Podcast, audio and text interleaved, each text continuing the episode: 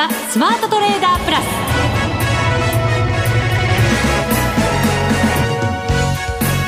全国のリスナーの皆さんこんにちは。内田まさです。この時間はザ・スマートトレーダープラスをお送りしていきます。この方をご紹介しましょう。国際テクニカルアナリスト福永博之さんです。こんにちは。よろしくお願いします。こんにちは。よろしくお願いいたします。はいさて日経平均96円70銭安2万2418円15銭で引けました。はい、まあ、ちょっとなんか今日はニューヨークも上がってるしで昨日は小幅安でちょっと値を戻してね下げ渋って終えてたので、はい、プラスかなと思ったんですけどなんかやっぱりちょっと思うようにいきませんね。なんででしょうね。ねあのー、まあ、海外市場ではまたね、ナスダック市場が最高値更新だとか、あとニューヨークダウもね、えー、まあ、結構、あの、三桁の上げ幅をこう達成したりだとか、はい、意外とこう、決算発表の中でも買われてはいるもののですね、一方で、あのー、まあ、東京市場でいうと日銀が買った時だけ 下げ渋ったりあるいは上昇したりということで、まあ、なかなかあの本格的にあの商い、まあ、実需の買いとかって言ったりしますけどそういう買いがあまり入ってきてないようなそんな状況になってるってとこですかね。よくね夏枯れ相場なんていうふうに言いますけど、はい、それなのかそれともね、まあ、決算発表も出始めてますのでそれ見ながらっていうことなのか。そうですよね、まあ、あの今週に入ってから意外とその決算発表の反応がそれほど悪くないのかなというふうな見方もあったんでしょうし、あとそれからあの今日はトヨタ自動車がそうですね、注目されてましたね、はい、決算発表を行いましたが、まあ、黒字ということでですね、うん、現役ではあるんですけど、まあ、そのあたり、まあ、マーケットの反応としては、一応プラスで終えてますからね。そうですよね、はい、市場予想に反してということですからね。えー、ですので、まあ、それほどその悪い内容ではないというふうに見ているのか、ん。なんとなくその市場の判断というのが、なんかはっきりしないような、そんななんか今週、今のところというところですかね。そうですね、はい、まあ、数字に素直に反応してるって言えばそうなのかもしれませんけれど、はい、トヨタが買われて、ホンダが売られてとかね、ねやっぱりね、二極化って皆さんおっしゃいますけど、本当に、ね、はい、そんな動き、そのままっていう感じですよね。本当そのままなんですけどね、ただあの、どっちに行っていいやらっていう。本当に迷いどころですね、今ね、これね。そうですね、はいヒントください。一つだけ？そんなに。半分？そんなケチらないで。はい。どんと教えていただければと思います。さあそして番組の後半にはマネックス証券チーフ FX コンサルタント兼マネックスユニバーシティ FX 学長の吉田恒さんにご登場いただきますそれでは番組進めていきましょう。この番組を盛り上げていただくのはリスナーの皆様です。プラスになるトレーダーになるために必要なテクニック心構えなどを今日も身につけましょう。どうぞ最後まで番組にお付き合いください。この番組はマネックス証券の提供でお送りします。スマートトレーダー計画。よーいドン。さあ、それでは引き続き福永さんに今日の株式市場の動き、そして今後の話、伺っていきましょう。ねえ、もう本当に難しいところでありますけどもね。はい、はい。あのー、まあ、株式市場、ちょっと今日は国内ですかね、うん、まあ、決算発表が、あのー、まあ、進んでいる中で、はい、えー、株式市場、まあ、先ほど冒頭もお話しましたように、えー、なんとなく上値が重たくて、なかなか、あの、まあ、あどっちにも進まないという状況なんですけど、うん、まあ一応今日その状況で見る限りはやっぱりなんとなくその25日移動平均線ですか？これが、あの、まあ、上値の抵抗、日経平均でいうと上値の抵抗、トピックスもちょっと上値の抵抗になっていて。25日線が、はい。はい、で、まあ、25日線、今のところちょっと横ばいではあるんですけどね。はい。で、これあの、25日移動平均線の25日前って、うん、今日含めて何月何日か分かります？25日前ですか？はい。えー、っと。いやいや、そんな真剣に考えなくていいんですよ。ざっくりでいいんですよ。1ヶ月前。そうそうそうそう。ってことは ?8 月、今日は何日でしたっけ？いや、まあ、どうやって数える？今日は8月6日ですから、はい、7月6日？いやいやいやいや何ですか？何ですか ?20 日ですから、はい。あ、今日。あの、大体営業日数が1ヶ月で。そうすると？となると、はい、まあ、7月の2日あたり、はい、2日あたり。はい。まあ、この辺が、2日あたりか。ええー、25日前なんですよ。うん2万2100円台ぐらいにいた時ぐらいですよね。そうですね。はい。で、まあ今、2万2100円台って話になると、うん、日経平均株価の終値がですよ、今日は2万2400円台ですから、まあ、若干上ですよね。そうですね。えー、ところがですね、これあのー、25日前の株価って移動平均ですから、うん、25日が、まあ、例えば今日で、明日がまあ26日目になりますから、26日前の株価って捨てられるわけですよね。はい。ということで、一つ捨て、一つ入りという、その入れ替わりが起こるわけですけど、それで見るとですね、これからあのー、まあ、株価25日線を上回れないと、7月の15日が終値ベースでの高値なので、うん、22,900円台。はい。まあ、そこまでですね、あのー、言ってみれば、今の株価横ばいでいったとすると、25日移動平均線がじわじわ下がっていくわけですね。はあ、そういうことですね。えー、高い値が捨てられて、低い値がこう入ってくるということになるので、まあ25で割ると、その1日あたりにしたら大した数字ではないとは思うんですが、まあ、それでも25日移動平均線はじわじわと下向きに転じてくると。そうすると、今のまま上値を抑えられていたら株価もじわじわと下方向に行くかもしれない。そうです、そうです、そうです。抑えられてたらの話ですけど。まあそうですね。で、あの、その、まあ、あ今の内田さんの話というのは実はすごく重要で、はい、何の理由もなく抑えられるっていうのが一番嫌なわけじゃないですか。そうですね。ね。そうですね。はい。なんか嫌ですね。なんか嫌ですね。で、今日もですね、為替はそれほど円高にもなってないし、あと、その、まあ、アジア市場が若干、その、弱含んでいたっていうところはあるんですが、はい、あの、商いがさっき、あの、内田さんがね、夏枯れとかっていう、ちらっとそういう話しましたけど、はい、今日商いやっぱりちょっと 2, 2兆円届いてないんですよね。そうですね。1兆9955億円。はい。はい、で、昨日からすると、2200、あと、そうですね、2000、えー、2000億円ちょっと。そうですね。低下してます。ね。はい。数日2兆円乗ってましたもんね。そうですよね。ですから、えっ、ー、と、2000億円ぐらいちょっと減ってるっていうことなところなので、はい。ええー、まあ、そう考えるとですね、取引市場、その、えー、お休みモードにひょっとして入ってくるとなると、うん、先ほどのその嫌な、あの、上値の重たさっていうんですか？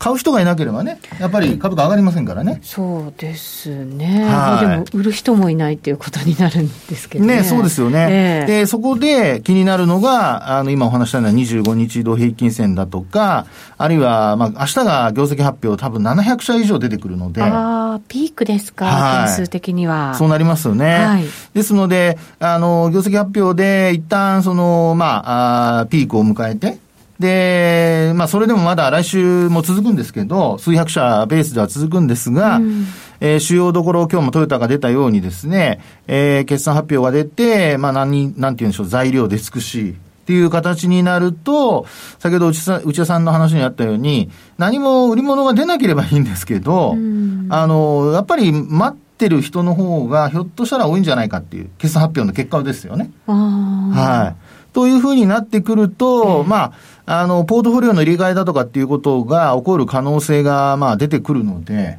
そのあたりが、ええー、まあ、若干のその、さっき内田さんの話にあった、本当に売り買いともに減れば、両方減ってくれれば、まあ、いい分なんですけど、あの、売りの方がどちらかというと増えるとなると、ちょっと、上値を抑えることになりかねないかなっていうところですかね。うん。はい。まあ、確かにあの、コロナショック以降、期待感でね、戻ってきたわけですから、はい、出尽くしとかになる可能性も、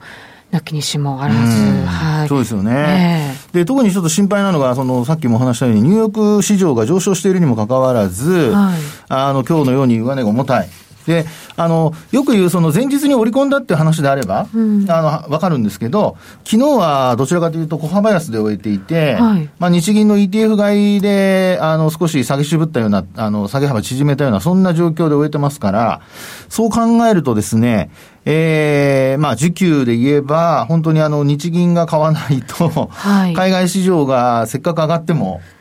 なんか本当に実需の買いってどこ行ったんだろうっていうような、そんな、あの、状況にちょっと見えてきてしまうんですよね。はい。はい。で、あと、さらにあの、期間を延ばして75日移動平均線とか見るとですね、はい。はい、これがまた75日前っていつぐらいかっていうふうに見てみると、意外や意外。3か月前？そうです。はい。単純に3か月ってやっちゃうとね、あの、あれなので、だいたいあの、20日ぐらいのあの営業日数というふうに考えていただくと、はいえー、まあ3ヶ月半とかそんなもんですかね。うん、になりますかね。はいで見ると、はい、えー、75日前というのが4月の16あたりですか。ほはい。はい。で、その頃の日経平均株価というのは、えっ、ー、と、まあ、1万9500円ぐらい。えー、300円台ですかね。ああ、そうか。ずいぶん下だったんですね。はい、そうですね。今から見るとね。正確には1万9290円なんですけど、はい、まあ、この値が、まあ、あの、今度捨てられて、で、今の値と入れ替わる、2万2000円台と入れ替わるってことになりますから、はい、75日移動平均線で見ると、まだ上向きが続くと。うん、なので、あの、8月相場、短期的には、25日移動平均線がちょっと上値重たくしてきたとして、で、そのまま株価の方はですね、あの、上値が重たくなったとしても、はい。まあ、ここまで、あの、下げてきた中で、例えば、あの、6月の15だとか、7月の31日だとかの2万2000円割れの場面がありましたけど、うん、はい。まあ、そのあたりが、あの、今後も75日移動平均線がサポートというか、値にあの、その辺の値になってくるので、下げても、まあ、そのあたりでなんとか止まるのではないかと。なるほど。はい。そうすると、まあ、こう上に引き上げて、えー、くれる、もしくは、はい、まあ、押し下げられるって言ったら嫌ですけど、そういう大きな材料が出ない限りは、ええ、その間での推移みたいな感じになる可能性があるってことですかね。そうですね。ですから、ちょっと本当夏休みでね、トレードしたいっていう人も ちょっと面白くない、ね、相場になっちゃうかもっていうところなんですよね。夏、あとはやっぱり決算発表の最中、はい、こういう感じになりがちなんですかね。ねまあ特にその、今年はほら3月に大きく、まあ値段が動いてですよ。はい。で、その後に、まあ、あ少し戻してきたっていう経緯がありますからね。まあそれからすると、やはりある程度こう、まあ本当にあの第一四半期のところで売り買いをした人たちは、まあもうここから動かなくなれば、あまりこう無理をしないでおこうっていうですね、そういうふうな考え方も出てくるかなっていうところだと思いますし、一方でこのトピックスは、あの、今日もですね、一応まあ75日線上ではあるんですけど、はい、これもやっぱり25日線下回った状態になってますので。じゃあ日経平均とそんなに変わらないような。はい。形ですかね。そうですね。で、ただまあ、日経平均の場合には、あの、200日線上回ってるんですけど、ええまあトピックスの場合には200日線の下ですから。さらにちょっと弱い感じなんですね。そうなんですよね。ですから、あの、水準的には200日線を基準に上か下かってみると、日経金は上で、で、トピックスは下と、はい、いうことになりますから、まあ、そこで考えると、やっぱ個別株でですね、日経金と同様に、あの、考えていると、少し、えー、値動き的には、あの、上値が重たい状況になってきているものはですよ、あの、先ほど話したように、まあ、あの、どんどん売り込むっていう動きにはなくてもですね、えー、少しずつやはり売り物に押されるっていうことが考えられるので、えー、まあ、ご自身の銘柄が日経平均に近い200日線を上回った状況なのか、あるいはトピックスと同じように、あの、まあ、200日線下回ったり、あるいは75と25に挟まれてるかとかですね、そういうのをやっぱりちょっと夏休みに入る前には確認をしておいた方がいいのかなと。うん、そういうふうに、あの、今日なんかの値動きを見ると、ちょっと弱含んでますんでね。はい、なので、えー、ちょっと感じてしまうところではありますね。具体的にもしトピックス寄りだよという方は、はい、はい、これはやっぱり手締まうタイミングみたいなものをしっかり考えておかなきゃいけないということになりますか？まあそうですね。まあ買った値段にもよりますけどね。まあそうなんですよね。はい、利が乗ってればね。そうです、そうです。で、あと、あの、先ほどもお話しましたように、ちょうどその75日線だとか、もしですよ、このまま8月ずっと横ばっていって、はい、で、まあ、9月に入ったとすると、あの75日線も上向きから今度、横ばいに変わっちゃう可能性が出てくるんですよね。ああ、そうするとなんとなく不安定な感じになってきますか、足元。そうなんですよね。ですから、できれば、まあ、8月相場横ばいだとしても、まあ、その後、あの、まあ、テクニカル的に見れば、移動平均線の方向から見れば、えー、75日線、あるいは25日線も上回って、で、あと5日線も、あの、上向きになってですね、えー、3本線が上向きに転じるような状況になってくれれば、まあ、ちょっとあの、楽観的かもしれませんが、もう一回2万3000円から4000円を試すような、まあ、年末相場入りが期待されると。ただ一方で、今お話したように、横ばいがずっと続いて、で、25日線が上値の抵抗になって、あと、なおかつ75日線も、なんか、サポートというには心もとないっていう流れになってくると、はい、やっぱり、あの、中間決算とかね、またその後出てきますから、あの、あと、まあ、秋の、あの、なんでしょう、えー、コロナウイルスの感染。今、オーストラリアが冬じゃないですか。はい。なので、オーストラリアなんかの、あとニュージーランドもそうですけど、南半球の方のですね、動向も、ちょっとまあ参考になるかどうかわかりませんが、見ておく必要があるんじゃないかなっていうふうには思いますけどね。うそうですね。はい、ただまあ、イベント中なわけですよね、今、決算発表っていう。はい。これで、まあ、横ばっているならば、まあ、下げないのであれば大きくですよ。はい、まあ、大体こう、一巡した後ぐらいに、なんかこう、上に行くみたいな、そういうのって考えられないんですか？なんか、さっきの内田さんの話じゃないですけど。ええ。内田さん買ってください。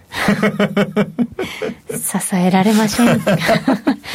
やっぱりね、やっぱ新たな資金が入ってくるっていうところが重要なので、はい、まあ本当 FRB が何かね、また緩和策を打ち出すとか。ただ、なんかくれくれっていう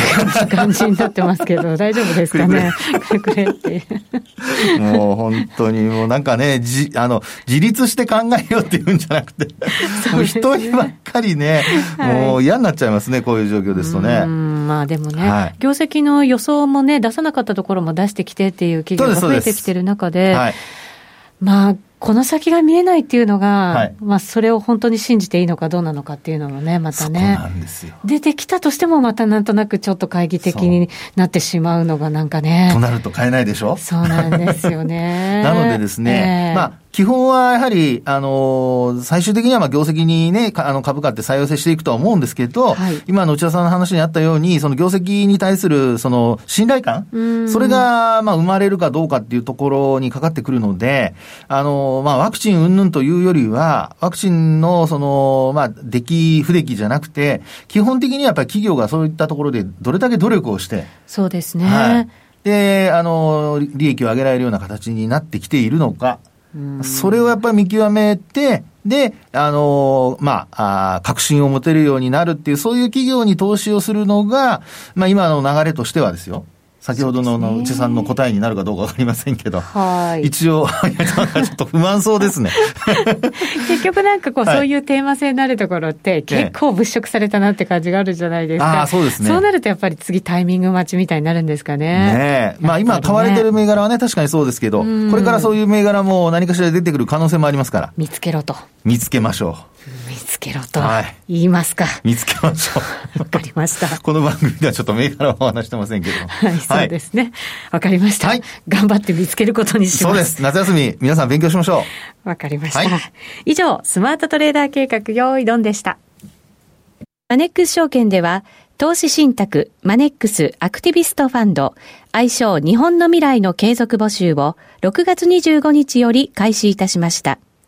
このマネックスアクティビストファンドは、変革期を迎える日本の上場企業を中心に投資対象を選定し、個人投資家を巻き込んだエンゲージメント、すなわち対話を行うことを目指す世界でも珍しい公募投資信託です。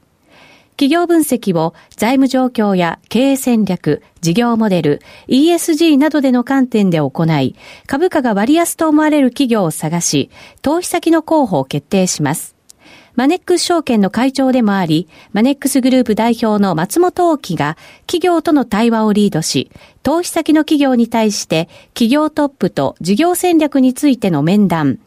社外取締役と株主還元や投資家対応に関する意見交換などを通して、積極的に企業経営に対して提言や意見を述べ、中長期的に企業を成長させていく予定です。また、日本の個人投資家の長期的な運用成果の実現への貢献を最優先とし、長期的、継続的に投資家と企業の双方の利益となるような対話を行ってまいります。アクティビストファンドならマネックス証券。購入時申し込み手数料は無料。この投資信託は100円から投資が可能です。マネックス証券でのお取引に関する重要事項。マネックス証券が扱う商品などには、価格変動などにより元本損失、元本超過損が生じる恐れがあります。投資にあたっては、契約締結前交付書面、目論見書の内容を十分にお読みください。マネックス証券株式会社、金融商品取引業者、関東財務局長、金賞第165号。ザ・スマートトレーダープラス。今週のハイライト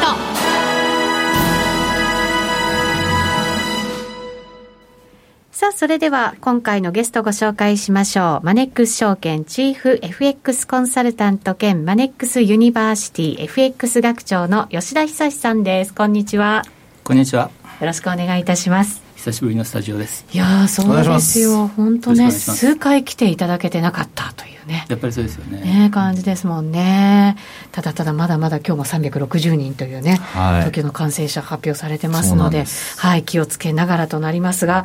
為替の動き、ドル円が、まあ、104円まで行ったり、106円に戻ったりと、いろいろなんだか騒がしくなってますけれど。ようやくね、なんか動いてきましたよね、はい、そうですね。この先、ちょっとでも見通しにくいですね。いやいや。えいやいや前回もなんか電話で言ったかもしれないですけれども、はい、ドル円だけ見てると見通しにくいなって感じしますけれども、でも例えばオーストラリアドルに対してはねあのドル米ドルは3割ぐらい下がってるわけですよもう全般ドル安が続いてますよねユーロに対してでも15%ぐらいとか下がってるわけですよ、はい、ドル円だけずっとなんかその一進一退がついたのでなんか動かないねってこう方向感がわからないねって感じしましたけれどもドル円だけ取っちゃうともうどすごいドル安になってるわけですよね、はい、3割下がるってだってドル円的に言ったら110円80円ですよ。ねそれあのこう体感したらですねすごい下がってるなって思うじゃないですか。そうですね。だからようやくそのそんな全体的なドル安の動きがあの対円にもねドル円にも波及してきたということなんじゃないかなと思いますけどね。なるほど。このドル安という方向で見るとまあ、結構な期間もう続いてるわけですよね。そうそう。これまだ続いていくという感じなんですか？続くんじゃないんですか？ドル安が。ええ。でまあもともとねあの例えば金利差なんかからすると、えー、去年からもっとドルが下がったって全然おかしくなかったところを妙にこう高止まりしたような、うん、だって去年ってあれじゃないですかあのこの夏ぐらいから保険的利下げってやつを FRB は何回もこうやるわけですよ、はい、だからどんどんどんどん例えば金利差ってドルの優位がね縮小する形で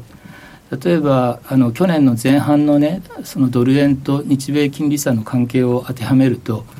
今だったら本当は95円になってなきゃおかしくないくらい95円金利差はこう縮小してるわけですよね。ところがそれよりも10円以上も高い水準でずっとドル円こうやって推移してきたじゃないですか、はい、なんでですか？わかりません。私はそれを今聞こうと思いましたけど あのこの金利差と乖離した去年の夏以降のドル円をうまく説明できるのっていうのはアメリカの株なんですよ。株が高かったから。そうそう、うん、今お話したみたいに保険的利下げをしたらそれを交換した形でアメリカの株が、まあ、こう堅調な状況がずっと続いたじゃないですか、はい、それとドル円のグラフを重ねるとあのニューヨークダウでもナスダックでもいいんですけれども微妙な違いありますけれどもほぼまああの同じなわけですよね。はあそうなんですか。金利が下がっても金利が下がっても結局アメリカ株投資が人気だから。あドルが必要だったからってことですか？みんなみんなねもちろん円からドルに変えてやってるわけじゃないですけども、えー、基本は円からドルに変えてやるってことで言えば、まあ、ガーファとかねガーファに象徴されるそのグロース株とかっていうともう今世界でやっぱりこれしか買うのないねみたいな感じでアメリカ株投資が人気だったからだから金利は下がってもこのアメリカ株買いのねドル買いが支えてドル円は高止まりしてきたんじゃないんですかと。はあ。それを考えて言うならばですよ。今このドル安が続いている。で対円に対してもドル安が進んできた。っていうことになると逆を考えて、アメリカ株が売られてもおかしくないっていうことですか、売られてなきゃおかしいってことですか？そうそう、ね、そこもすごい、ね、あの注目点ですよね。結局、金利は低い、でもアメリカ株に魅力があるから、株買いのドル買いが入ってた、うん、だからドル円はまあ高止まりしてた。ということで、このアメリカ株投資っていうのは正当化されてきたわけですよ。はい、でも金利が低い上に、そのドルも下がりましたとかって話はがあったら、果たしてアメリカ株投資がねこのままあのその続くのかどうかってちょっとやっぱり注意していかないとダメですよね。まあ異常なぐらいのこう流動性がある中でということなので、はいすぐにその動きが直結して出るかって言われたら疑問ですけど、ただやっぱりタイムラグがあって出てくるっていうことも考えておかなきゃいけないということになるんですかね、そうすると。そう特にね、さっき最初に話したみたいに、えー、もうドル円以外のところではみんなドル安なわけですよ。うん、あのオーストラリアでも、あのそのまあ、ユーロでも、そうですね、イギリスでもみんなドル安なわけですよ。だからさっき僕が言ったような現象っていうのは、他の国ではもう起こってるわけですよ。金利が低い上に、ドルも下がってきたのに、果たしてそのアメリカ株投資を続けるんですかっていうのは、おそらくあの日本とかドドル円的にはまだあまりこう目立ってないんだけれども、他の国ではどんどんどんどんこう広がってきてるわけですよね。もしかしたら日本人しか買ってないのかもしれないみたいな。でもなんかよくほら悪い円高いい円安みたいなこと言うじゃないですか、はいね、それをドルから見たとするならばじゃあ今のドル安はあんまり良くないドル安ってことになりますよね。でしょうね、えー、だって金利が低くなってるんだからそうですよね、にもかかわらずにこうドルが高止まりしてるっていうのがあのドル円の現象だったわけですよね。だからこれがあの金利並みにねドルもあの下がってくるとかまたあの海外からのアメリカ株投資が減ってくる減ってきた。らだからどっちにしてもですね卵が先か鶏が先かっていう話の通りどっちが先か分かんないんですけれどもあのちゃんとこの GAFA 人気とかグロース株人気とかっていうのが続かないとですねドル安がドル安を呼ぶみたいになるとですね今度はちょっとね逆サイクルで動いてくるみたいな。そうですよね、まあ、債券もちろん買われててっていうことですし、はい、金も買われててっていうことですから、ね、そうなると逆にしっくりくるって感じがね あるんですけどね。ねコモディティがやっぱり異常にねやっぱ金が強いですからねこれもね。その周辺というかね他のはい、あの金属もね高くなってっていうことになってお金が本当にどこか違うところへ向かってるっていう、感じもねしますけれど、まあ、これだけね、インフレ政策をやってるとそれは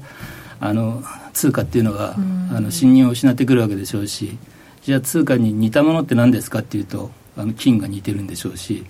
で、ね、次に似てるのはねそれこそ暗号資産っていう仮想通貨ってやつなんでしょうしなんか仮想通貨もね動いてるんですよね、ねうん、そうですよね。そうすると、まあ、8月相場始まってるわけですけど波乱含みということですか。そうですよね、まあ、ドル円は今までは良くも悪くもそれでもこの番組でも以前お話したみたいに長期の三角持ち合いっていうねあのこう狭いところに封じ込められたような状況が続いて、一、回上にね行ったとして行ったと思ったら大きななんか騙しになったみたいな 感じでしたけど、ね、はい、下もまたねしかりでコロナショックで101円まで行ったけどもあっという間に戻ってくるみたいな何度か騙しありましたけれども、はい、まあ一応はそれが106円108円ぐらいなんですけれどもそれをついにこう下抜けてきたでしょ？だから封印されてたところからもう解きほぐされてるみたいな感じになってきてそして繰り返し言いますけども気が付いたら金利なんていうのはすごいあの低い、はい、そこに加えて果たして GAFA 人気とかグロース株人気がねあのこれからも続いていくかどうかっていうのがもう全てなんでしょうね。下がったら普通は100円割れていく相場なんでしょうねこれはね。